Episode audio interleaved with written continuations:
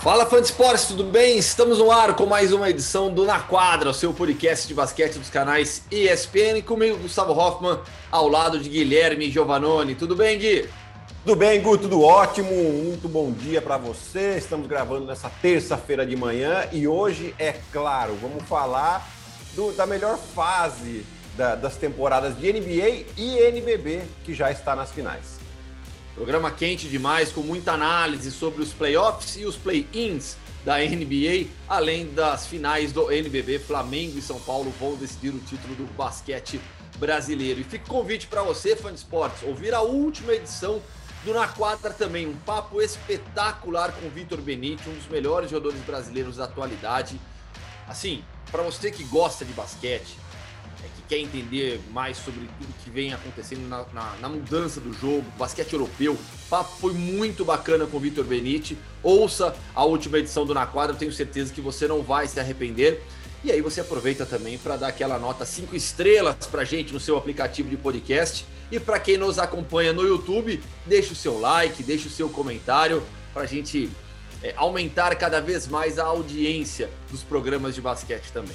Vamos lá, Gui, tá preparado? Que hoje é dia para você analisar, hein? Hoje, hoje tem jogo e confronto para você analisar. Tem muita coisa aqui, já tô com umas 10 abas abertas aqui no outro computador para dar sempre uma, uma coladinha aqui no, em informações para trazer para o fã de esporte.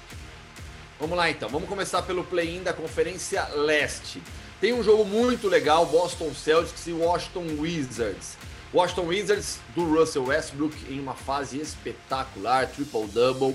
O Raulzinho chegou a ser dúvida para o primeiro jogo, mas virou provável. Bradley Beal disse que não está 100% fisicamente. Quem chega mais forte para o jogo desta terça-feira à noite? Lembrando, como o Gui já disse, estamos gravando na terça-feira pela manhã o podcast. É, quem leva? Jogo único, vale sempre lembrar. Eu acho que o Washington vem num momento melhor, apesar dessa dúvida sobre o Bradley Beal. Uh, depois do, da, da, da parada do All-Star, o Washington Wizards realmente é, vem numa crescente sensacional, muito ligado à melhora também do Russell Westbrook, que depois do All-Star para cá teve números para ser MVP, na verdade, né? uma média de triplo-duplo, mas um triplo-duplo não qualquer, né? com 13 assistências, 12 rebotes, quase 24 pontos de média. Né? Bateu o recorde aí do Oscar Robertson, ou seja, jogando realmente de maneira espetacular. Né? E com o Bradley Beal, eles fazem uma dupla realmente muito difícil de separada. Em um jogo único, num momento melhor, o Boston Celtics sem o Jalen Brown também, né? Isso pode pesar bastante, né? E, e a, a, irregularidade do Boston Celtics nessa temporada me faz colocar, mesmo que o Boston tenha um mando de quadra, me faz colocar o Washington como uma pequeno, um pequeno favoritismo, né? A gente sabe que favoritismo em jogo único é difícil a gente dar, mas pelo momento das duas equipes, o Washington para mim está melhor.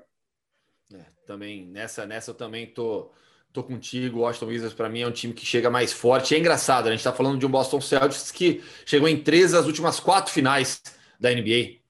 É, pois é, né? E, e realmente um time que foi muito de altos e baixos, né? O, o Brad Stevens ele não conseguiu, principalmente no jogo anterior. Três, eu falei, eu falei finais, três das últimas quatro finais de conferência, tá? Isso, três das últimas quatro finais de conferência. E, e o Brad Stevens não conseguiu definir quem que é o cara dele dentro do garrafão, não conseguiu definir Sim. bem a rotação, né? Enfim, está um pouco confuso, a gente não sabe se até tem algum tipo de problema de vestiário, não vazou nada até agora, né? Mas tá, tá bem estranha essa equipe do Boston. Vamos lá para o outro confronto agora. Lembrando, né? Quem ganhar é, entre o sétimo e o oitavo nas duas conferências, garante a sétima posição confronto contra o segundo.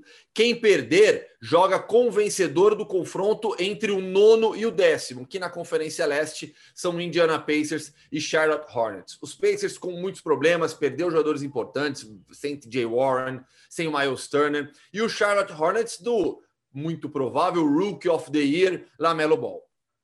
Não foi meu voto, não. Confesso que para mim o Anthony Edwards acabou Edwards. muito bem, mas realmente o, o, o, o, Ai, meu Deus, esqueci o nome dele agora.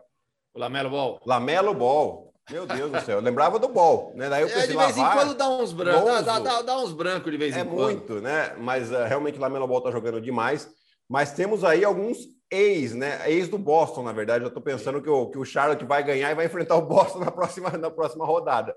Né? Mas uh, a equipe do, do Charlotte jogou muito bem a temporada toda, né? Não tinha essa expectativa nem de chegar uh, nesse play-in, né? Até outro, ontem mesmo eu vi uma lista que o Bleach Report fez antes da temporada, qual que era a previsão dos times, né? E ele tinha colocado o New York Knicks em 15 e o Charlotte Hornets em 14 na Conferência que Leste, loucura. com zero chance de playoffs. Né? E, e, realmente esse time do Charlotte jogou muito bem. Tem uma garotada, o Terry Rozier está jogando uh, de maneira sensacional. Uh, uh, o Bridges também, né? Miles Bridges, que faz cada enterrada maravilhosa. O último jogo com 30 pontos, penúltimo jogo, desculpe, com 30 pontos. Né? É um time bastante interessante. E o Indiana também, uma irregularidade. Até começou bem a temporada, mas depois, com as lesões, com as trocas, com as confusões que houveram ali também entre jogador e técnico, enfim, tá um clima meio tenso nesse time do Indiana. Eu acho que eles estão meio que esperando já a temporada acabar. E aí, no confronto entre Charlotte e Boston Celtics, quem leva? Eu acho que o Charlotte leva. Que doideira, a, hein? A, ex do, a, a, lei do ex, tudo bem que do, do, do, lado do Boston tem o Kemba também, né? Que vai ter uma Sim. bela lei do ex aí. Mas você tem um Terry Rozier e eventualmente até é. um Gordon Hayward que pode voltar. Né? Ele não joga nesta terça, mas na, no jogo da quinta, caso tenha, talvez ele jogue. Né? Então, é, e, e assim, um, um, time mais embalado, é, eu acho que o Charlotte tem totais chances aí de eliminar o Boston se for esse o, o confronto. E quem passar desse confronto vai pegar o Philadelphia 76ers, é, que teve a melhor campanha na Conferência Leste, 49 vitórias, 23 derrotas.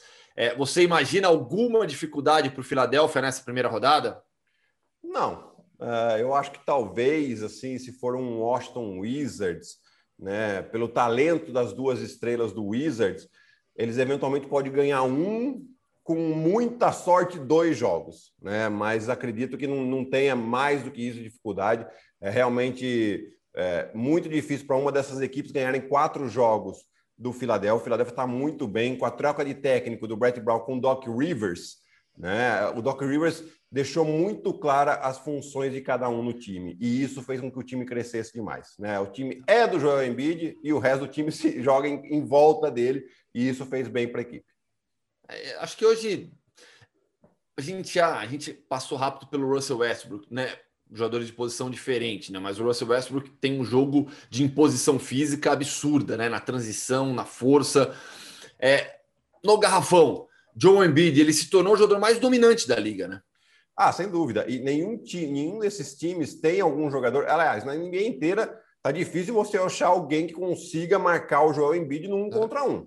Né? Então, assim, já é um. No jogo clássico ali de pivô, né? Jogo clássico e até um pouquinho melhor, né, Negu? Porque, assim, ele também tem esse arremesso de fora. Que se a gente pensar num Shaquille O'Neal da vida, não existia assim, essa claro. possibilidade, ou, ou, até mesmo Akin Olajuwon. Quem começou um pouquinho com de meia distância foi o Tim Duncan, David Robinson, né? Mas era um arremesso mais de 4, 5 metros ali, não da, não da bola dos três. O Embiid já tem essa bola longa aí, né? É, e aí já começa a causar um desequilíbrio.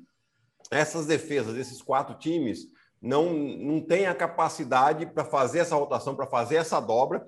Né? Eu até estava lembrando ontem no ESPN League, a gente falando do confronto de Filadélfia com Boston. Filadélfia varreu Boston na, na temporada regular e o Joel Embiid realmente é, fez parecer que estava jogando contra jogador de 18, 19 anos, contra os pivôs do Boston Celtics. Né? Então, assim, é um, um jogador que está muito bem e eu acredito que nenhuma dessas quatro equipes que eventualmente possa cruzar com o Philadelphia vai ter a capacidade para passar por eles. Mesma pergunta em relação ao Brooklyn Nets. Imagina o time tendo dificuldade na primeira rodada, na primeira fase dos playoffs? Mesma situação. E falo mais, ainda acho que o Brooklyn Nets, uh, se alguém ganhar um jogo, vai ser o máximo que vão ganhar nessa primeira rodada. é muito forte, é muito talento né? E a equipe veio melhorando a defesa durante a temporada. Sim. Não é uma defesa primorosa, isso é um fato, né? Mas é um time que joga num volume muito alto de ataque, né? Um time que tem muito ponto na mão e aí sim fica muito difícil separar. É, é muito cobertor curto para defesa. Kevin Durant, Kyrie Irving, James Harden jogaram juntos em apenas oito jogos na temporada. Acho que toda avaliação sobre o Brooklyn Nets e o favoritismo deles para ganhar a liga, é, entre os favoritos, passa essencialmente pela saúde desses três jogadores, né? A garantia da presença dos três. Exatamente, exatamente. E eles vão ter aí é, essa primeira rodada de playoff para eles, como eu pelo menos acredito, e acho que todo mundo aqui pensa um pouquinho assim, eles não terão tanta dificuldade, vai servir para eles ganharem um pouco mais desse entrosamento. Terão aí pelo menos quatro jogos para se conhecerem cada vez melhor. É claro, James Harden já jogou com Kevin Durant né, na carreira, mas faz muito tempo. Né? Os jogadores mudaram, inclusive, o estilo de jogo deles nesse tempo. Né? Mas, assim, são grandes jogadores que entendem do jogo, né? estão com um objetivo claro na cabeça e isso vai ajudar bastante. Então, eles têm que usar também esses quatro jogos aí, ou cinco, né, eventualmente, para ganhar esse entrosamento e, sim, estarem saudáveis. É um fator primordial para essa equipe. Ainda na Conferência Leste, confronto do terceiro Milwaukee Bucks contra o sexto Miami Heat. Dá para imaginar uma série bem equilibrada nesse duelo Yannis Antetokounmpo e Jim Butler? Dago, se a gente lembrar na temporada passada, foi a, a, a, o mesmo confronto de segunda rodada de playoffs, né? Com o Miami, com o Milwaukee Bucks como favorito por ter tido a melhor campanha, Porém, o Miami Heat não deu chance. Foi 4 a 1 e o jogo que o Milwaukee ganhou, assim, foi meio que né, na bacia das almas ali, é, para salvar um joguinho da série. Né? É, o que eu acho que acontece esse ano? Né? Miami tem chance? Claro que tem chance, e é um time com o Eric Spoelstra que realmente faz algumas mudanças muito interessantes durante esse playoff, é, mas o Milwaukee acho que entendeu que tem que jogar de uma maneira diferente. Né? Eu lembro muito bem na série do ano passado, a bola ficava muito tempo na mão do Yannis, a defesa conseguia se ajustar e aí colocava em dificuldade porque o time ficava sem ritmo no ataque. Agora com Chris Middleton e Drew Holiday com mais tempo na bola na mão, pode colocar sim em dificuldade, fazer com que a equipe jogue de uma maneira um pouco melhor no ataque e aí sim consiga romper essa defesa do Miami. Para mim, esse ano, eu acho que o Milwaukee vai levar vantagem e vai passar. No ano passado eu até falei, Miami ganha. Sim, é, eu achava, lembro. achava que ganhava. Esse ano eu já acho que inverteu. E a questão, tem toda a questão do encaixe da marcação no Antetokounmpo, né? E a defesa do, de, do, do, do, Miami é uma defesa que cresceu demais. É, e, e assim, na, no sábado até nós fizemos, o jogo teve esse confronto de Milwaukee e Miami. O Jimmy Butler não jogou, ok. Sim. Porém, eu vi Milwaukee jogando de uma maneira muito inteligente, né? Porque eles estavam com, com o Yannis Antetokounmpo e com o Brook Lopes em quadra. Do outro lado, só tinha o Ben Adebayo de grande. Então, tinha que ficar algum pequeno marcando ou o Antetokounmpo ou o Brook Lopes. E eles atacaram muito garrafão. Né? Ficava o cara pequeno com o Brook Lopes. O Brook Lopes nem de três arremessou, para você ter uma ideia. Né? Aproveitamento muito alto. E, e acabou fazendo um, um, um jogaço aí. Eu acho que o Milwaukee vai atacar em cima dessas situações bastante, vai tentar explorar ao máximo essas vantagens de tamanho que eles têm. E agora uma das sensações da temporada, o New York Knicks, quarto colocado na Conferência Leste, 41 vitórias, 31 derrotas. Julius Randle jogando no modo MVP. É, é o favorito nesse confronto com o Atlanta, ou eu estou exagerando? Eu acho que é o favorito pelo fator quadra só, porque esse time do Atlanta, depois que mudou de técnico, depois que o Nate McMillan assumiu, eles também melhoraram muito a defesa. Aliás, é uma das características também do Nate McMillan, né? Sempre defesas fortes. A crítica em cima do, do, do McMillan é realmente nessa, nesse momento de playoff, de fazer alguns ajustes, às vezes demora um pouquinho, né? Mas eu acho que ele tem bastante talento ofensivo na mão. Com o Trey Young, é, o Bogdanovich, o John Collins está jogando muito bem, o Galinari vindo do banco, o, o Capelá na dupla com o Trey Young tá voando, né? Então, assim, é, é um time que tem um, uma profundidade boa até de elenco, né? Contra talvez a melhor defesa ou uma das melhores defesas da liga, que é o New York Knicks, né? Ele é o que menos sofre pontos, mas é o quarto em eficiência defensiva, porque o Knicks também joga num ritmo muito controlado, muito calmo, né? E com isso é, pode, pode diminuir um pouco esse ímpeto do Atlanta.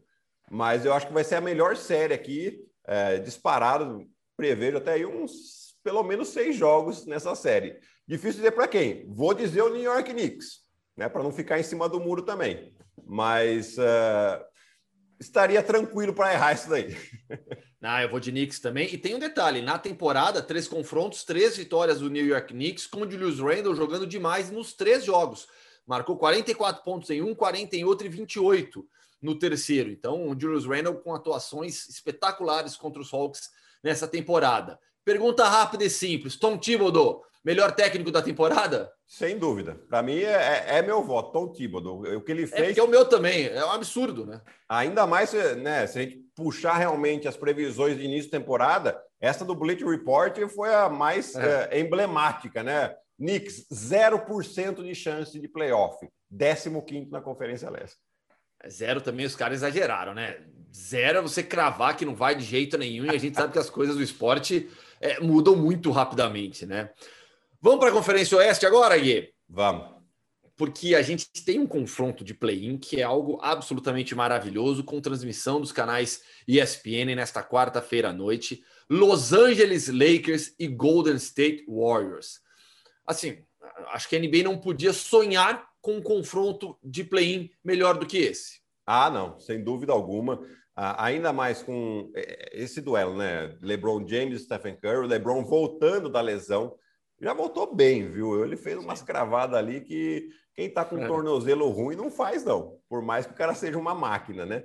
E, e a gente tem um Stephen Curry que no, do mês de abril para cá, a média dele de pontos é de 37 por jogo. Né? É, do do All-Star Break também ele aumentou bastante, quase 34 pontos por jogo né? E, e, realmente fazendo com que esse time do Golden State jogue muito melhor nessa fase final da temporada, né? Vem de seis vitórias consecutivas, mas o time defendendo muito bem, o Andrew Wiggins aparecendo, né? Sendo um pouquinho mais protagonista, tendo um pouquinho mais de responsabilidade no ataque. É isso que o Curry precisa também como companheiro, né? Ele tinha muito isso no, no Clay Thompson e agora o Wiggins parece que né, deu, deu aquela acordada, deu uma chacoalhada. E, claro, daí você tem o Draymond Green que distribui para todo mundo. E o Lakers, é, eu acho que o Lakers ainda leva um pequeno favoritismo por dois motivos. Joga em casa e é um time que tem um tamanho muito grande. Né? Então, eles vão explorar o jogo interior demais com o Anthony Davis, com uh, André Drummond e com o LeBron James. Isso é um fato e, e aí vai causar muito desequilíbrio nessa defesa do, do Golden State. Lembrando, fã de esportes, que quem ganhar está garantido na sétima posição. Quem perder joga ainda contra o vencedor do confronto entre o nono e o décimo. Então, se o Golden State Warriors perder ou se o Lakers é, perder, um desses ainda tem uma segunda oportunidade, né? diferentemente de quem perde o confronto entre o nono e o décimo, que aí está fora diretamente. É, Gui, aqui, bom, seu, sua aposta. A gente já deixa bem claro, é um confronto muito equilibrado, isso é óbvio para todo mundo. Qualquer um pode ganhar. O seu palpite, Los Angeles Lakers. Meu palpite, Los Angeles Lakers, né? Tá, Mas então, é... se fosse uma série de pra, sete pra... jogos, eu tava tranquilo. Uma série, Não, um, um é, jogo é único, jogo é único, com Curry do outro lado, o cara pode meter 50 pontos no jogo. É, é difícil, mas eu vou com Lakers. Por isso que eu vou de Golden State Warriors, porque é jogo único. Série melhor de sete, eu cravo Lakers tranquilamente. Tranquilamente. Jogo único. No atual momento do Stephen Curry, eu cravo o Golden State Warriors provavelmente contra qualquer time da, da, da NBA hoje em dia. Pelo momento do Curry, ele voltou a jogar com, com, com eu não vou dizer que ele vive o melhor momento da carreira, porque a gente viu o Stephen Curry fazer coisas absurdas na NBA nos títulos do Golden State Warriors e na temporada do recorde também de nove derrotas. Mas o nível de jogo que ele atingiu de novo nessa reta final da NBA faz com que o Golden State Warriors ganhe de qualquer time. Então, jogo único. Pelo atual momento do Stephen Curry, eu vou de Golden State Warriors nessa, nessa série, não, nesse, nessa partida entre Lakers e Warriors. E aí, Golden State Warriors passando, é, joga, joga, joga a primeira rodada e os Lakers vão pegar quem vencer entre Memphis Grizzlies e San Antonio Spurs. Os Lakers serão favoritos contra quem? Os Lakers ou os Warriors, desculpa, estou colocando já o meu palpite como fato, né? Quem sobrar do sétimo e oitavo será favorito contra o vencedor de Grizzlies e Spurs? Eu acho que sim, eu acho que sim, né? Apesar de que a gente viu que no último confronto entre Golden State e Memphis Foi um jogo muito pau a pau ali, né? Muito próximo. O Memphis vendeu caro a derrota. E né? o Jamoran tá confiante, né? Já que Já... ele se acha um dos melhores. Pelo amor de Deus, né? Isso aí é assunto para outro podcast, vá. Mas uh, realmente uh, esse duelo vai ser bastante interessante, porque são dois times que jogam de maneira muito coletiva, né? Você vê aí tanto o San Antonio Spurs como o, o, Memphis Grizzlies tem mais de, além dos titulares, tem mais um ou dois reservas que vem do banco com mais de 10 pontos. Né? Então, sim, DeMar DeRozan é a estrela de um time, o Jamoran e o Jonas Valanciunas são os principais jogadores do outro time, né? mas é um, são times que rodam muito bem a bola, que procuram sempre uma boa condição de arremesso, uma ótima seleção de arremesso, né? e isso dificulta muito para o adversário. Agora, o, o time do Memphis terminou melhor, vai ter a vantagem de jogar em casa, Porém, do outro lado, você tem um cara que sempre tira leite de pedra, que é o Popovic. E, e assim, há quanto tempo a gente está falando, ah, não, esse ano não vai dar para eles, e eles estão lá. Ah, não, esse ano não vai dar, e eles estão lá. E é realmente esse o trabalho que o Popovic faz. Não tem tanto talento na mão, aliás, tem pouco talento, porém faz um trabalho sensacional e experiência de playoff e de jogo decisivo ele tem muito. Então, assim, pra, a chance dele preparar muito bem esse jogo e sair com a vitória é grande, inclusive é a minha aposta para ganhar. Tá. E, e aí depois? Quem avança? É, Golden State e San Antonio, aí sim, para mim é Golden State. Né? Tá. Para mim vai acabar saindo Lakers em sétimo e Golden State em oitavo. Eu acho que é, é, é essa, a, o lado oeste tá um pouquinho, tem uma diferença um pouquinho maior entre sim. os times, né? Mas gente, é aquilo que a gente fala. Gonzaga não perdeu nenhum jogo no universitário até a final. Era o super sim. favorito um jogo, tudo pode acontecer. Lakers e, e Warriors avançando para a primeira rodada de playoffs. É aí que eu queria chegar. Por quê? Porque a gente tem dois times que estão entre os melhores dos últimos anos. O Golden State Warriors sem o Clay Thompson, mas um time acostumado a ganhar títulos. O Los Angeles Lakers, a mesma coisa. É o atual campeão, tem LeBron James, tem Anthony Davis. Vão pegar na primeira rodada dos playoffs, se nossos palpites não forem errados, né, e eles realmente estiverem lá, vão pegar Utah Jazz e Phoenix Suns, as duas melhores campanhas da Conferência Oeste. Dois times que não têm a bagagem de título, a bagagem vitoriosa, na prática, a cultura de vitória que Golden State Warriors e Los Angeles Lakers têm. Mas são dois times fortíssimos que provaram isso na temporada regular. Será que a gente vai ter uma surpresa absurda na primeira rodada de playoff, Gui? tipo, os dois primeiros colocados caindo?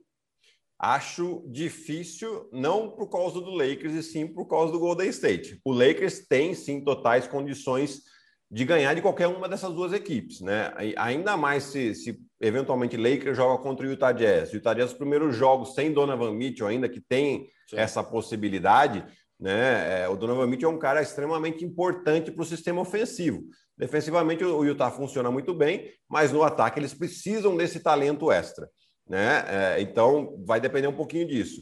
Já o Golden State é aquilo que a gente está falando. Se é um jogo único, o Curry, mesmo com dois caras em cima dele, pode fazer 50 pontos.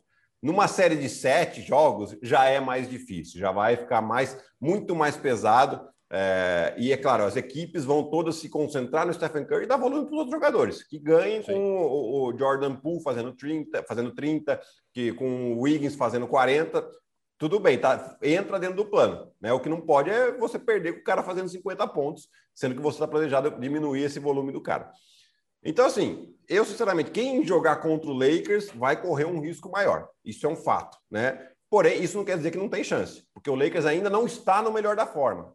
Né? O Anthony Davis já está pegando um ritmo melhor, mas o LeBron James ficou muito tempo fora, né? E o, o, o Schroeder também acabou ficando bastante tempo fora. O que tem garantias para o Lakers? A defesa deles, que quando os caras ficaram de fora, eles se mantiveram como talvez a melhor defesa de toda a liga. Né? O ataque parou de funcionar um pouquinho. Então, eu acho que tem essa vantagem em relação ao Lakers de, de, de pegar eles ainda não no melhor ritmo que eles possam ter. Porque depois, se o Lakers consegue passar essa primeira fase ganhando esse ritmo aí, aí para segurar os caras vai ser difícil. Vai, sem dúvida alguma. Seguimos a Conferência Oeste. Denver Nuggets e Portland Trail Blazers. Nikola Jokic de um lado, Damian Lillard do outro, dois dos melhores jogadores da temporada da NBA. Eu acho que Denver tem vantagem, deve levar, porque a defesa do, do Portland uh, deixou muito a desejar durante toda a temporada. Né? Infelizmente, eles deixam sempre o jogo chegar no final e esperar que o Damian Lillard faça um milagre. Né? E, e, o time do Denver é um time muito regular. Mesmo apesar da, da, do desfalque do Jamal Murray, a equipe continuou jogando bem. Michael Porter Jr. ganhou mais volume, o Campasso ganhou mais confiança, não, não tem uma, uma importância na, na pontuação, mas sim no, no, esquema, ele tem uma importância muito grande. Né? E o Jokic é, colocando todo mundo em ritmo, o Aaron Gordon encaixou muito bem. Eu acho que a equipe do Denver acaba levando. Vai ser fácil de jeito nenhum, né? Eu acho que é uma série longa aí também, uh, seis jogos, cinco, seis jogos pelo menos. Mas é uma pena que o Jamal Murray não esteja, né? Porque ele vinha jogando em um nível absurdo, com jogos de 50 pontos, média de 30 pontos por partida. É uma pena demais, porque esse time do Denver podia sonhar com algo. Claro que é um dos contenders, né? Mas assim, sem o Jamal Murray, você sabe que esse time está abaixo do potencial máximo que tem. Ah, sim, né? E, e é um jogador que nos momentos decisivos gosta da bola na mão.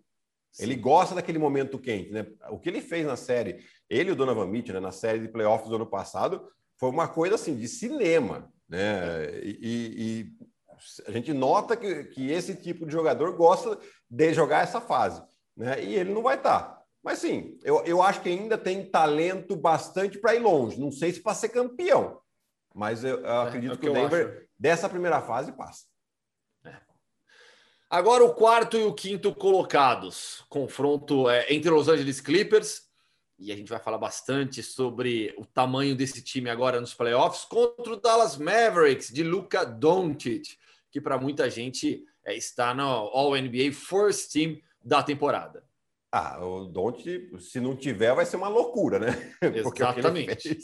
a temporada toda, né? E agora, eu, eu assim, particularmente, Gu, uh, não gostei muito da atitude do Clippers nos últimos jogos, né? Claramente, uh, tipo, puxando o freio de mão para uh, evitar um confronto aí com uh, o Los Angeles Lakers logo na primeira rodada, caso o Lakers classificasse em sexto, né? Então, não gosto, particularmente não gosto disso. Isso quer dizer que eles vão perder? Não, nada a ver uma coisa com a outra. Eu acho que o time melhorou muito, principalmente com a chegada do Rajon Rondo.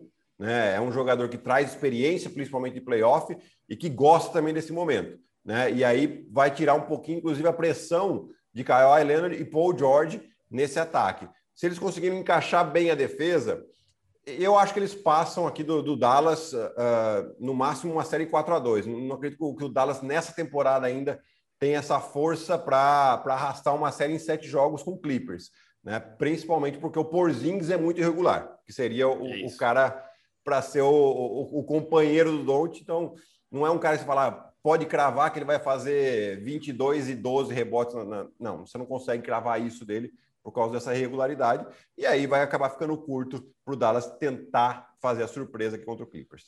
E a gente falou bastante sobre o Porzingis na temporada, né? Não é realmente ainda a temporada do Dallas Mavericks, há uma perspectiva muito boa para as próximas temporadas já, mas é, a necessidade sobre a evolução do Porzingis é evidente para o Dallas realmente sonhar com algo a mais, tendo o Luca Doncic, um dos melhores jogadores do mundo, um dos melhores jogadores é, estrangeiros na história da NBA. Vamos falar de basquete brasileiro agora, Gui? Passamos por todos os confrontos da NBA, bora para o NBB? Bora, vamos lá que tem clássico, né? Tem clássico nessa final. Primeira vez na história do NBB que dois times é, de camisa, né, dois times que são famosos pelo futebol, disputam o título do NBB. São Paulo e Flamengo, Flamengo e São Paulo estão nas finais do NBB. Melhor de cinco, série disputada inteira no Maracanãzinho, segue sem público. Quando serão os jogos? No próximo sábado, dia 22, às 4 da tarde, com transmissão dos canais ESPN. Jogo 2, na segunda-feira, dia 24, às 8 da noite, tudo com transmissão dos canais ESPN. E na quinta-feira, dia 27, o jogo 3, às 6 e meia da tarde. Jogo 4 no dia 29, sábado, e jogo 5 na segunda-feira, dia 31. Teremos, Gui, jogos 4 e 5? Eu acho que sim. Eu acho que são duas equipes que é, realmente fizeram uma grande temporada até agora. Né? O Flamengo, de maneira espetacular, vem invicto aí a 31 jogos, não perdeu em 2021 ainda, ou seja, é, dormindo tranquilo há cinco meses quase, mais ou menos, quatro Sim. meses e meio.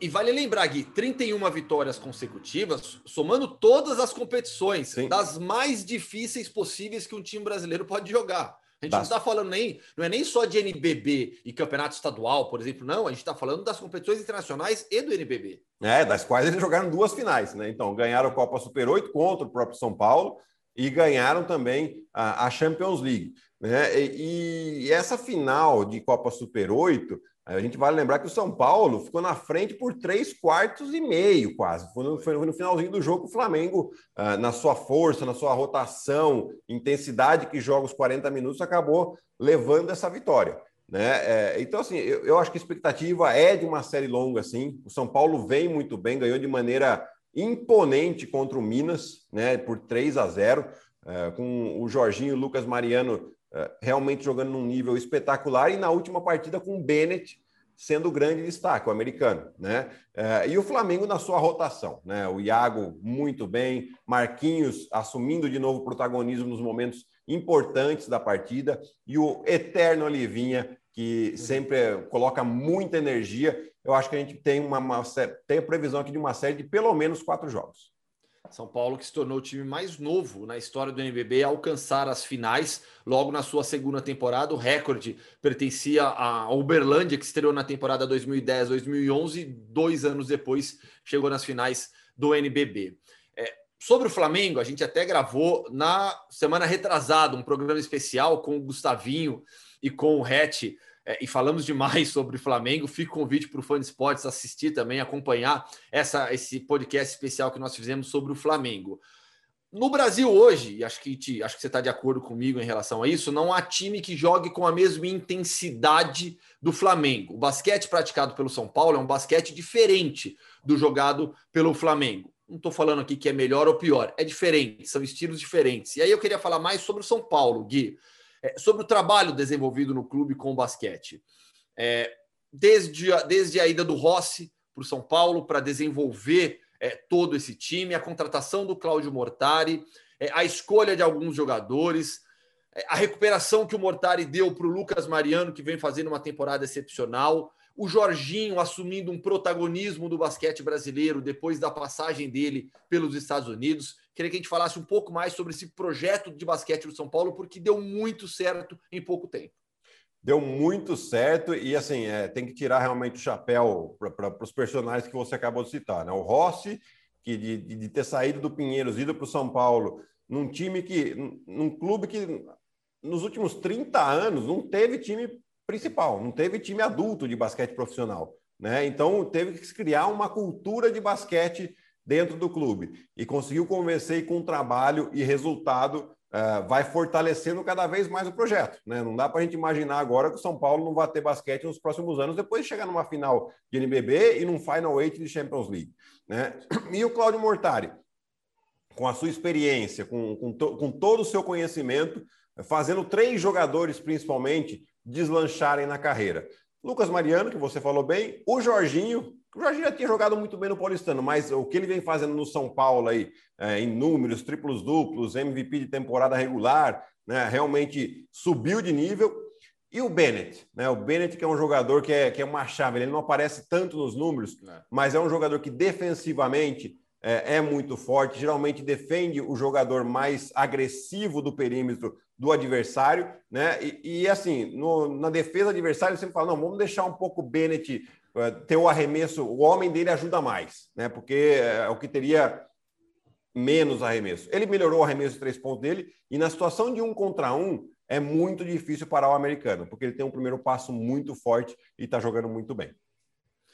Tá aí então, fã de esportes, finais do NBB que você acompanha nos canais ESPN.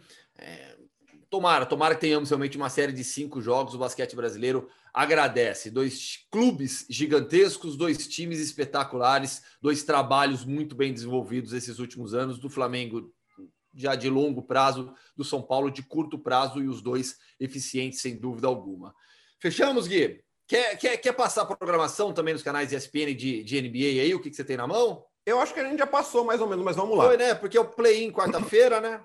É, na quarta-feira, a partir das 8h30, nós temos uh, o San Antonio e Memphis, né? E a partir das 11 temos Golden State, Warriors e Los Angeles Lakers. E na sexta-feira, às 8 às 9 da noite, tá? Depois a gente até confirma, a gente vai, vai no nosso Twitter. Sexta-feira à noite, depois do ESPN League, pronto.